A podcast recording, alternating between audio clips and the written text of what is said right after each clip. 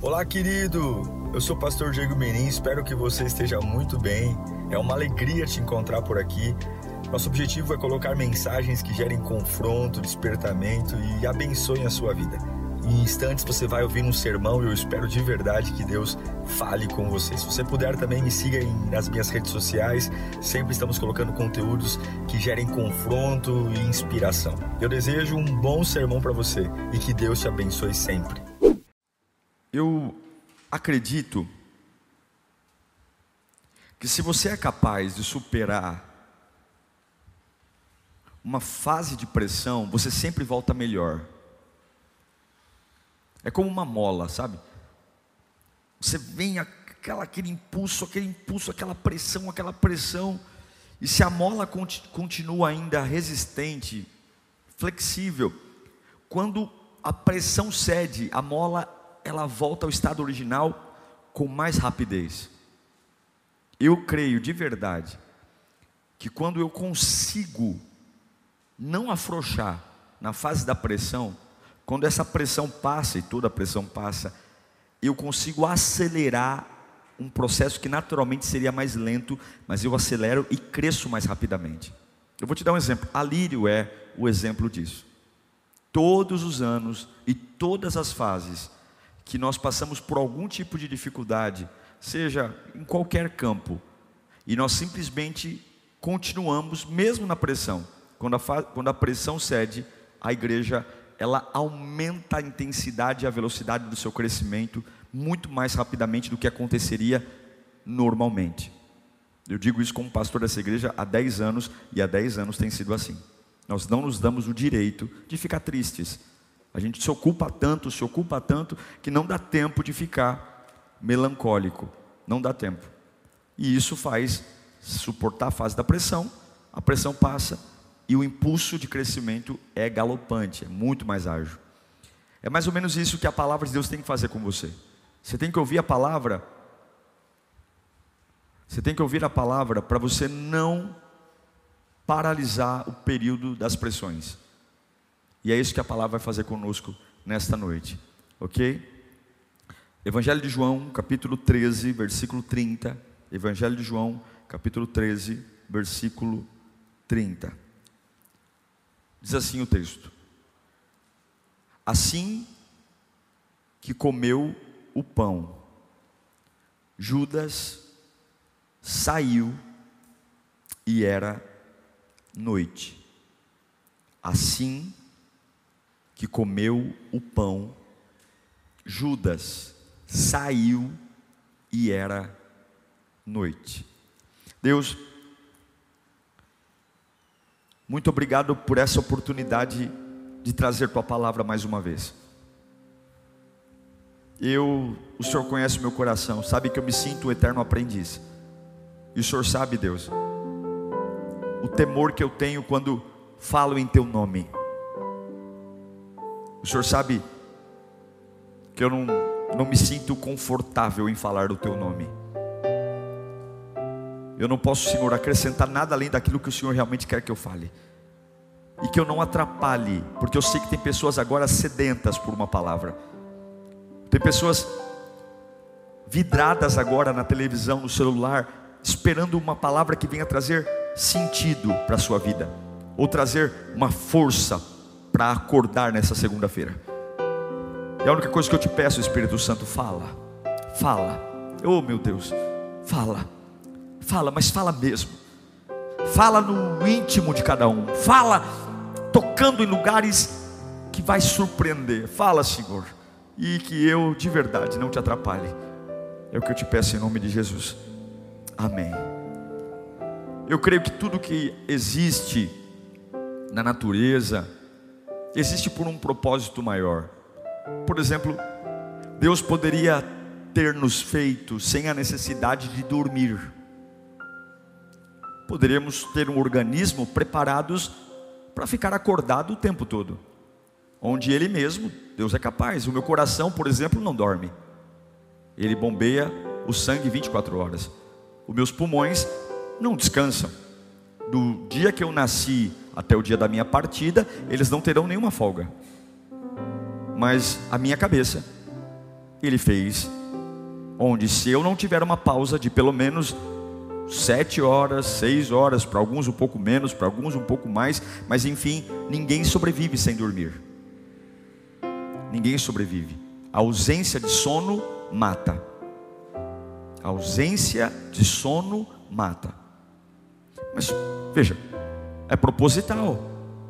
Essa pausa para dormir é proposital, porque eu tenho órgãos em mim que funcionam naturalmente, sem a necessidade de pausar em momento algum da minha vida, mas o cérebro precisa. A noite também é uma escolha de Deus. Por que o que é a noite? A noite é o mesmo ambiente sem claridade. O luminar do dia é o sol e o luminar da noite é a lua. A lua não tem luz própria. É o reflexo do sol que bate nela, e esse reflexo do sol que espelha na lua reflete na terra de uma forma menos intensa do que a luz solar. Deus assim projetou: 12 horas claro e 12 horas escuro. Só que a noite para nós sempre é um emblema de dor, de dificuldade. O próprio salmista, Davi, que é o maior salmista da Bíblia, enfim, quando ele se refere a momentos difíceis, ele sempre vai usar como metáfora a noite. Ele vai dizer a minha vida, a escuridão da minha vida, a noite, enfim, a noite escura, a noite fria. Mas enfim, a noite é algo que mexe com a gente. Troca o pneu de um carro na rua durante o dia. Troca um pneu de um carro na rua, na mesma rua, durante a noite. É o mesmo lugar, é a mesma rua, é o mesmo pneu, é o mesmo carro, mas parece que só porque é à noite há uma tensão. Porque pelo fato de não ver, a gente sabe que a gente não tem controle sobre tudo. Esse texto que li a vocês foi a noite de Judas. Uma noite que ele permitiu, e ele, no momento muito importante da vida de Jesus, momento que antecede o início do seu sacrifício, Judas come o pão e sai da mesa do cenáculo e vai vender Jesus. E a Bíblia deixa muito claro esse detalhe em João 13, 30, que ele comeu o pão e saiu, e era noite.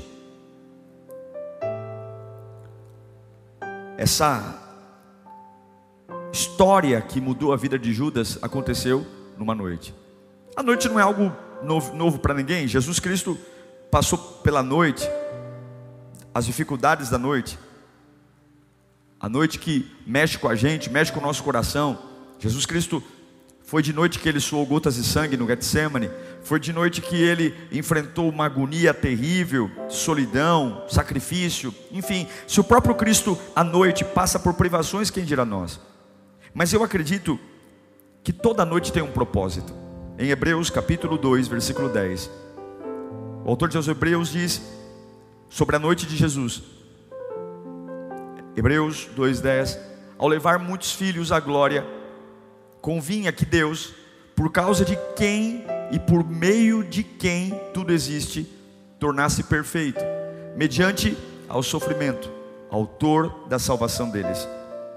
O problema é que a gente pode odiar a noite, mas a noite ela faz parte de um processo extremamente natural na vida do homem. A noite faz parte. A noite é um ciclo que se repete. Ou seja, por mais que você queira estabilidade, por mais que você queira segurança, não tem como. A noite faz parte da nossa vida. Jesus Cristo passou pela noite. Judas passou pela noite. E por que, a noite é temida? Porque assaltantes preferem a noite. Os filmes de terror, o clímax do filme de terror, onde o, o serial killer aparece, nunca é de manhã. Que hora que é? É de noite. Porque à noite a gente fica mais sensível. À noite a gente tranca as portas. À noite a gente sabe que tudo fica mais silencioso. Não tem como desmistificar a noite física da noite espiritual. É a noite que a gente tem cansaço, sono, exaustão. Porque momentos escuros provocam exatamente isso com a gente. Ficar muito tempo no escuro, muito tempo num lugar silencioso causa exaustão, sono e vontade de se apagar. Aí você diz, pastor, e, tudo bem, e, e o que isso tem a ver comigo? Tem a ver comigo e com você que a gente precisa entender que sofrer por algo inevitável não é sofrimento, é burrice. Sofrer por algo inevitável não é sofrimento, é falta de conhecimento, é ignorância. Eu tenho que entender aquilo que eu posso lutar para adiar, evitar, e aquilo que eu tenho que dizer, não tem como. Eu posso ser muito bom, eu posso ter muito dinheiro, mas eu não tenho capacidade suficiente de me livrar das fases da noite. Não adianta espernear, espernear daquilo que você tem que enfrentar e vai enfrentar. A noite de Jesus foi uma noite de separação. A noite de Jesus foi uma noite onde ele se afastou dos apóstolos, dos discípulos. A noite de Jesus foi uma noite de trevas, foi uma noite de terror, uma noite de morte. E Jesus passou por isso e nós vamos passar. A noite de Jesus foi uma noite terrível até para quem não era cristão. A Bíblia diz que o céu enegreceu, trovões, terremotos. A noite da crucificação foi uma noite que atrapalhou tudo. Imagine Satanás vendo o próprio Deus sendo humilhado. Imagine o inferno alvoroçado, demônios felizes. Afinal de contas, Jesus Cristo, a segunda pessoa da Trindade, estava sendo humilhada, ferozmente humilhada. Imagine demônios correndo por toda Jerusalém, tomando pessoas, dizendo: agora o domínio é nosso. A noite é terrível. Satanás parece que controla algumas vezes a noite. Foi naquela noite que Jesus viu a fúria do diabo sobre ele, e depois, até chegar naquela cruz, que teve seu reflexo da sombra da noite também. Agora, se a noite é inevitável, o que, eu faço com a minha noite? E aqui eu quero lembrar de Judas. Quando ele sentou à mesa no cenáculo com os doze discípulos de Jesus, tomando o pão e partiu e disse: Esse é o meu corpo que será partido por vós. Fazer isso todas as vezes em memória de mim. E depois Jesus toma o cálice em suas mãos, levanta o cálice e diz: Olha, esse é o meu sangue que será partido por vós. Era um momento de agonia para Jesus. Mas naquela noite, Judas escolheu ter uma noite diferente. Ele escolheu não ficar com os outros onze, no meio daquela agonia de noite. Afinal de contas, Jesus estava anunciando sua morte, seu sacrifício. A noite é inevitável, mas o que você faz com a sua noite é decisão sua. Na noite de Judas, ele não tinha paz. Mas Jesus também não estava em paz. Nenhum outro discípulo estava em paz. Na noite de Judas, ele estava desesperado. E o desespero dele levou a ser um camarada sem ética, vender Jesus, tramar, enfim. Os demais ainda desesperados, ficaram com Jesus. A noite é inevitável, mas a reação que você tem à noite é sua responsabilidade. No Salmo 139, há um alerta do salmista sobre o nosso coração diante de fases de noite. O salmista está vivendo uma fase terrível, perseguição, Absalão atrás dele, e ele escreve o Salmo 139, versículo 7. Davi diz: Para onde, para onde me irei no teu espírito? Para onde poderia escapar do teu espírito? Está de noite, mas eu estou angustiado, mas eu não posso ser como Judas. Para onde poderia fugir da tua presença? Para onde? Olha, se eu subir aos céus, lá estás. Se eu fizer da minha cama uma sepultura, também lá estás. Se eu subir com as asas da alvorada e morar na extremidade do mar, mesmo ali a tua mão direita me guiará e me susterá. Mesmo que eu dissesse as trevas me cobriram e que a tua luz se tornará noite ao meu redor. Noite ao meu redor, noite ao meu redor. Verei que nem as trevas são escuras para ti. A noite brilhará como o dia, ainda sendo noite. Porque tá claro não? Pois para ti as trevas são como luz. Veja, não há desculpa para você fazer o que você quer, porque você está vivendo uma fase de noite. Deus nunca vai te dar carta branca para você dizer, pelo que eu estou vivendo, eu posso fazer o que quero. Judas ele simplesmente jogou tudo no lixo, porque ele achou que o desespero daquela noite do cenáculo e porque toda a pressão justificava ouvir o diabo, justificava ouvir ele mesmo, e ele condenou o seu futuro, condenou sua história. Eu quero dizer a você, eu sinto muito se você está vendo uma fase de noite. Eu sinto muito se você está desesperado porque simplesmente não há nada. É, eu sei, eu sei que essa mesma situação que você está enfrentando num outro momento de dia seria muito mais fácil. Aí você fala, pastor, já está difícil enfrentar isso e à noite ainda. Pastor, olha, já é difícil ficar doente, e ficar doente sem dinheiro, ou seja, ficar doente numa fase que ainda é mais escura, é terrível, pastor. Já é difícil ficar desempregado e ficar desempregado com o filho nas drogas, pastor. Se eu fosse só meu filho nas drogas e eu estivesse trabalhando, tudo bem. Se fosse só esse problema e tivesse uma luzinha, tudo bem. Mas, pastor, olha, lidar com isso à noite é desesperador. Lidar com isso à noite é, é frustrante. O senhor tem que entender que eu vou levantar da mesa do cenáculo e eu vou mexer meus pauzinhos. Eu vou fazer minha vida certo, meu irmão. Davi disse: Para onde eu irei? Porque até a presença do meu Deus à noite dissipa as trevas e cuida de mim. Judas, Judas não suportou aquela noite infindável. Judas não suportou aquela noite horrível, ele não suportou. E como que ele reagiu aquilo que ele não suportou? Fazendo bobagem, tomando decisões. Eu não sei para que eu estou pregando aqui, mas você tem a oportunidade de não fazer nada. Sim, você tem a oportunidade. Você tem a oportunidade de simplesmente ficar parado. Você tem. Você tem a oportunidade de simplesmente calar sua boca. Você tem.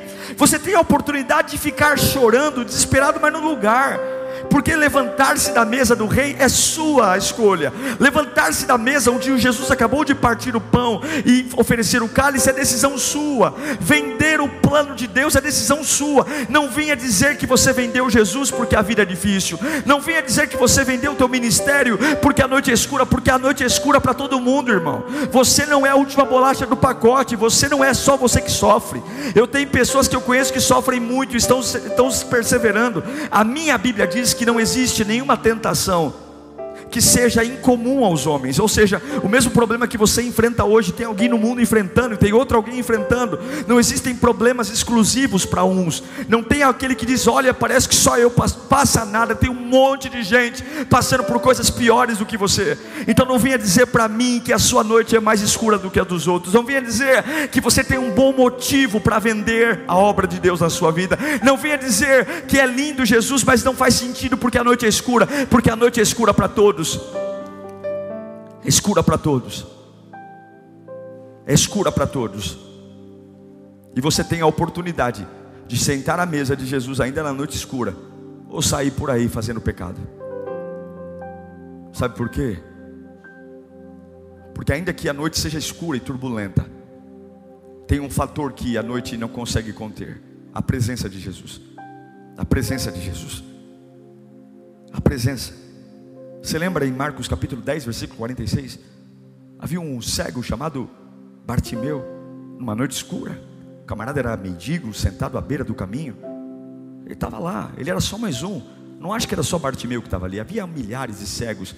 A entrada do caminho era lugar de comércio, todo pedinte estava ali. Muitos cegos gritando, muitos coxos gritando, muitas, muito barulho. Mas no meio da escuridão, Bartimeu decidiu não ser como todo mundo reage à noite. Como todo mundo reage à noite, se apegando a detalhes, se apegando a esmolas. Ele decidiu, mesmo sendo um cego, pobre, ele decidiu abrir uma, uma clareira à noite. Qual é a clareira? Jesus, filho de Davi, tem compaixão de mim. Jesus, filho de Davi, tem compaixão de mim. Jesus, ele não diz, dá-me uma moeda. Ele não diz, por favor, tenha piedade da minha vida. Ele não diz, olha, vem aqui, senão eu vou me suicidar, porque não é fácil. Ele sabia que havia outras pessoas.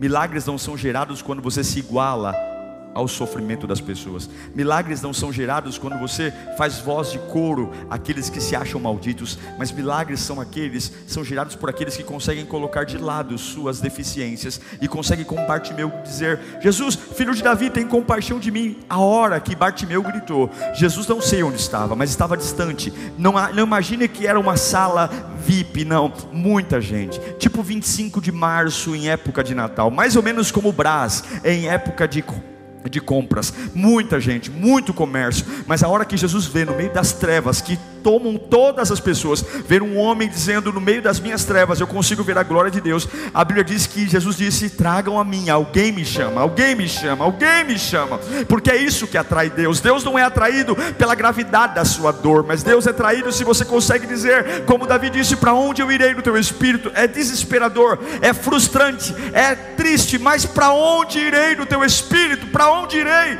E a minha Bíblia diz que Jesus abre a vista de Bartimeu e a, vida, a vista dele nunca mais foi a mesma. Nunca mais. Aí você diz: Nossa, pastor, a minha noite é terrível, meu pecado, minha culpa, meu passado, meus erros, sabe, pastor? Eu adulterei, eu menti, eu roubei. Olha, eu até mereço essa noite mesmo.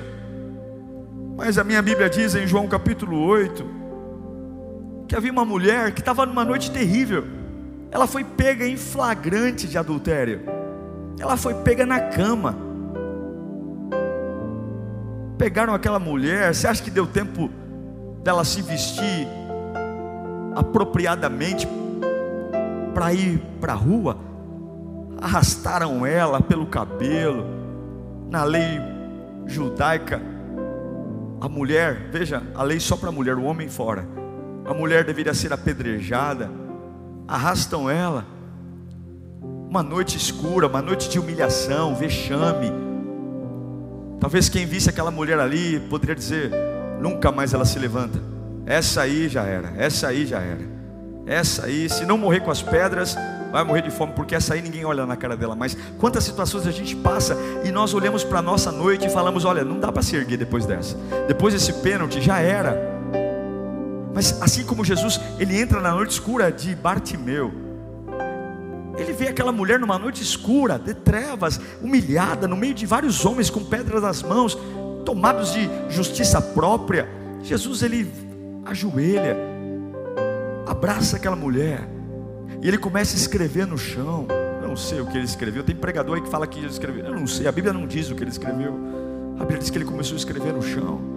Ele escreve e ele levanta uma voz doce no meio de uma noite escura de culpa, de pecado, de dor, de injúria, de calúnia. Uma noite que todo mundo poderia dizer: Ah, foi pega em flagrante. Dessa noite escura, essa mulher nunca mais. Mas aquela mulher se permitiu ser abraçada por Jesus. A gente fala muito sobre Jesus mas veja, aquela mulher, é, ela estava assustada, desconfiada. Ela, do momento que ela foi pega em adultério, ninguém teve uma atitude de carinho por ela, ninguém teve uma atitude de tocar nela, sem que esse toque fosse um toque de força, um toque de puxar. E agora alguém vem do nada, ela não era uma cristã, nem muito menos uma religiosa, ela era uma adúltera. Mas Jesus chega perto dela, toca nela, ajoelha ao lado dela, escreve o chão e ela aceita. Tem coisas que você está sentindo, meu irmão, que simplesmente estão aí. Mas não seja arisco. De ser arisco. Deixa Jesus aproximar de você. Para. Jesus não é como os homens. Talvez você tem sofrido agressões constantes, sabe? E a forma que você encontrou para sobreviver é essa defesa, defendendo-se de todos. Continue se defendendo das pessoas, continue se reservando, mas não seja risco. Porque aquela mulher aceitou o abraço de Jesus e quando ele abre a boca, ele não fala para ela, ele fala com a noite. Qual é a noite? A noite são as pedras que querem me matar. A noite é a fúria das pessoas contra mim. A noite é esse passado que eu sei que não vai passar. A noite é essa. E o que Jesus diz? Quem? Ok, vocês querem apedrejá-la? Maravilha. Mas quem não tiver pecado, comece. Oh, quem não tiver pecado, joga a primeira. Mas foi como acender uma lâmpada no meio de um quarto escuro. A Bíblia diz que após Jesus falar isso, em algo que estava certo que o que ia acontecer, o desfecho estava fechado morte, destruição daquela mulher. autojustiça dos sacerdotes, dos homens, mas foi só Jesus abrir a boca ele bagunçou todo o sistema da noite, ele bagunçou todo o sistema. De repente, os que iam jogar pedras estão envergonhados, mas a vergonha não era da mulher, a vergonha não era da mulher, não, agora ele inverteu. Quem está envergonhado é que tem pedra na mão, e a Bíblia diz que pedra a pedra caíram no chão, e um a um foi indo embora. Como assim? Mas não eram eles que eram juízes, mas não eram eles os donos da noite, mas não eram eles os autores do orgulho, e não era ela a humilhada, não era ela a, a, a, a culpada, não era ela que tinha que ser culpada, de repente os acusadores voltam para casa humilhado e a humilhada está sem nenhum, nenhuma condenação, e Jesus olha para ela e diz assim: Cadê os teus acusadores? Cadê a tua noite? Cadê a tua noite? Se eles não te acusam, eu também não te acuso. Levanta nessa noite, vá e não peques mais. Se você está vivendo uma noite terrível, eu não sei que pecado, eu não sei que luta, irmão, isso é inevitável, mas deixa Jesus estar perto de você nessa noite, porque a hora que ele abrir a boca, ele vai dissipar as trevas e ele bagunça a noite. Aquilo que era para matar, agora honra. Aquilo que era para afundar, agora ergue. Aquilo que era para punir, agora cura. Aquilo que era para judiar, agora se torna descanso. Aquilo que era para condenar, se torna absolvição. E os promotores, acusadores, se tornam réus. Deus inverte tudo. Não é porque a noite é fácil, não. É porque Jesus da noite muda tudo. O que você precisa não é sair da noite. O que você precisa não é de uma estação de dia, porque se Jesus está na noite, a noite vira dia. Não é o dia e a noite que determina a fase de medo, a fase de desespero, mas é quem está comigo. Talvez essa palavra não seja nenhuma novidade para você, mas eu afirmo a você: Jesus está aí. Ele está aí, ele pode mudar tudo. Ou talvez você esteja numa noite como Estevão Pastor, eu faço tudo certo, tudo certo, tudo certo e sou humilhado. Tudo certo. Estevão foi apedrejado porque ele pregou o Evangelho. Ele olhou para um povo incrédulo e falou assim: Olha, pessoal, vocês são muito organizadinhos, vocês gostam muito do templo. Olha, mas Deus não habita em templos feitos por mão de homens. Só endeusar o templo é pouco. Deus, Ele habita em templos nossos. Nossa, Ele é arrastado para fora do templo. Imagine você ser perseguido porque está pregando o Evangelho. Imagine você ser apedrejado. Ele é arrastado, colocado de, na entrada da cidade. E diferente da mulher prostituta, olha que interessante: a mulher prostituta, Jesus permitiu que ela fosse livre das pedras, a adúltera. O Estevão, que não adulterou, Jesus não livrou ele das pedras. Nem sempre Deus vai me livrar da noite, das pedras da noite. Mas a Bíblia diz que no meio das pedras, Estevão, enquanto sangrava, enquanto tinha fratura no, no crânio, enquanto atiravam pedras nos seus pulmões e ele perdia a respiração, talvez enquanto esmagavam os seus olhos, no meio daquela noite, onde o corpo dele estava sendo morto, e ele foi morto, a minha Bíblia diz, e ele diz: Eu vejo os céus abertos, eu vejo o Filho de Deus, Jesus Cristo, em pé, no meio do pior momento físico de Estevão, ele viu o que nunca na Bíblia nenhum outro homem viu. Em nenhum outro texto, nenhum homem se dirige a Jesus em pé no trono. Mas no pior momento da vida de Estevão, ele não negou sua fé. E ele viu Jesus em pé para recebê-lo. Quando você vê Jesus na meio da sua noite, as dores são anestesiadas pela glória de Deus. Os sangramentos simplesmente não são nada perto do que você vê. Para que ligar se eu estou morrendo? Para que ligar se eu estou tendo hemorragia? Para que ligar se a última pedrada arrancou minha orelha? Para que ligasse agora a última pedrada arrancou meus lábios? Para que ligasse a última pedrada arrancou meu couro cabeludo? Para que ligasse eu acabei de cair com o rosto em terra, tomando uma pedrada que alguém jogou com muita fúria na minha nuca? Para que? Para que ligar para esses detalhes? Se no meio dessa noite eu vejo meu Deus em pé no trono, e a Bíblia diz que Ele entregou o seu Espírito e ainda repetiu a oração de Jesus: Pai, perdoa, porque eles não sabem o que fazem. Eu quero dizer para você que as noites são inevitáveis. E sofrer pelo inevitável é burrice. Sofrer por estações inevitáveis é burrice. A Lírio tem vivido um bom momento como igreja, mas eu não me iludo. As noites vão vir também. Eu não posso ser só um pastor de dia, eu tenho que ser um pastor de noite. Eu não posso só ser um crente de dia, eu tenho que ser um crente de noite. Eu tenho que ser um adorador de noite, eu tenho que ser um adorador de noite. Eu tenho que trocar o pneu de dia, e se furar o pneu, eu tenho que trocar de noite também. A questão é: o que eu faço? A noite de Judas foi a noite da traição. A noite de Judas, ele fez o que ele queria fazer. E aonde ele acabou? Ele acabou se suicidando. A Bíblia diz que ele se enforcou. E a noite da mulher adúltera? Acordou absolvida. E a noite de Estevão? Vai entrar para a história como o único homem que viu Jesus em pé no trono depois da ascensão. E a noite de Bartimeu? O homem que gritou no meio da sua miséria: Jesus, filho de Davi, tem compaixão de mim. Quem está com você na sua noite hoje? uma garrafa de cerveja, um plano de vingança.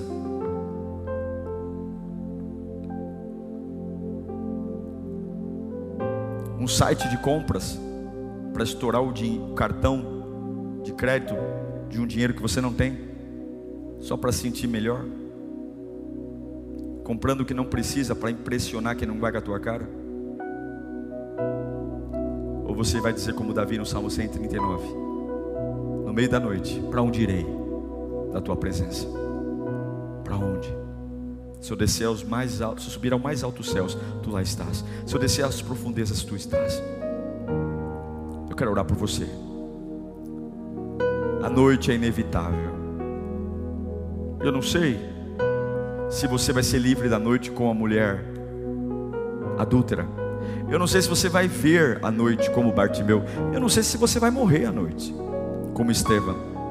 Mas em todos os três, não terminou com vergonha e morte, terminou com vida. A única noite que terminou com morte foi a noite de Judas, porque na noite ele fez o que queria. Você não tem o direito de fazer o que você quer, só porque está à noite só porque você está com medo, só porque você está em pânico. Você não tem esse direito. Você não tem esse direito. Você não tem esse direito. Não tem. Mas, pastor, não tem.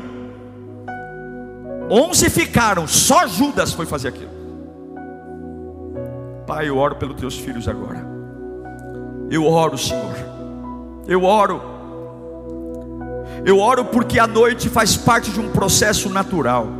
Eu oro eu oro porque se o próprio Filho de Deus, Jesus Cristo, no Getsemane, enfrentou a noite suando gotas de sangue, sofrimento, dor,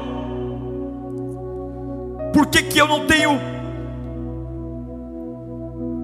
a maturidade de enfrentar a noite? Se Deus não poupou o seu filho unigênito, por que me pouparia?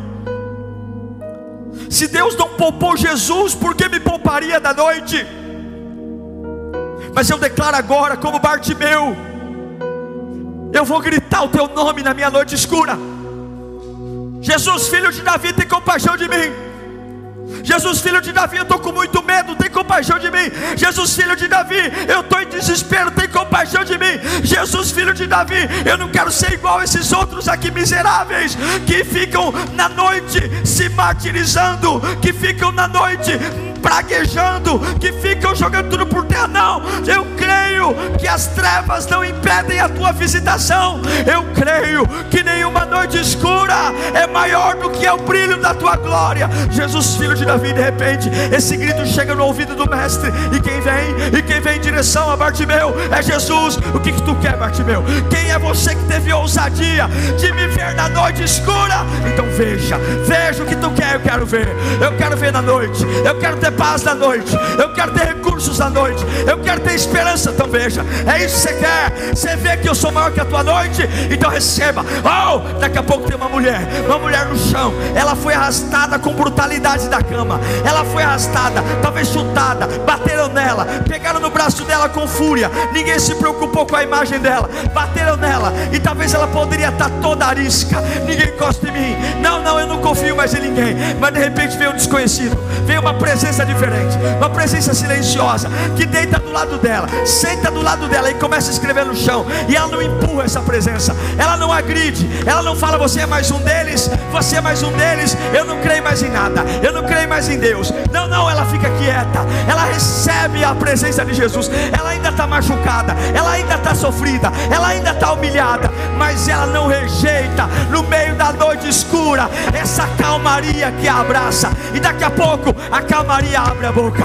E quando a calmaria abre a boca, a acusada é absolvida. E os acusadores são acusados. Porque quando eu aceito a calmaria de Deus no meio da minha noite, Ele inverte tudo para confundir os que são, levantando os que não são. Ele faz aqueles que nunca foram ser, para que aqueles que se acharam ser, mostrar que não sou coisa nenhuma. Oh, e daqui a pouco talvez você está aí dizendo, pastor, pastor Diego, eu estou sendo voluntário, eu me tornei um dizimista, eu me tornei um ofertante, eu estou sendo fiel a Deus, eu me batizei, mas a minha família está contra mim, o meu trabalho está contra mim, é só pedrada, é só pedrada. Sabe o que você vai fazer? Olha para a glória de Deus, porque a glória de Deus é maior que a pedra, a glória de Deus é maior que o açoite, a glória de Deus é, enquanto acham que estão te matando, enquanto acham que estão arrancando coisas de você, eles nem têm noção, esses inocentes, que você está vendo o próprio Cristo em pé, e você está falando, nenhum machucado é maior do que a glória. Eu vejo essa unção, eu vejo esse poder. Enquanto os demônios acham que te destroem, você vai dizer, como Paulo disse: ainda que o meu exterior se desgaste, o meu interior se ergue, porque eu sou sustentado no alto. Pode arrancar o nariz, pode arrancar o pulmão, mas nada compensa. Eu estar tá de camarote, vendo a glória de Deus sendo manifesta. Receba, receba esse poder, receba essa unção.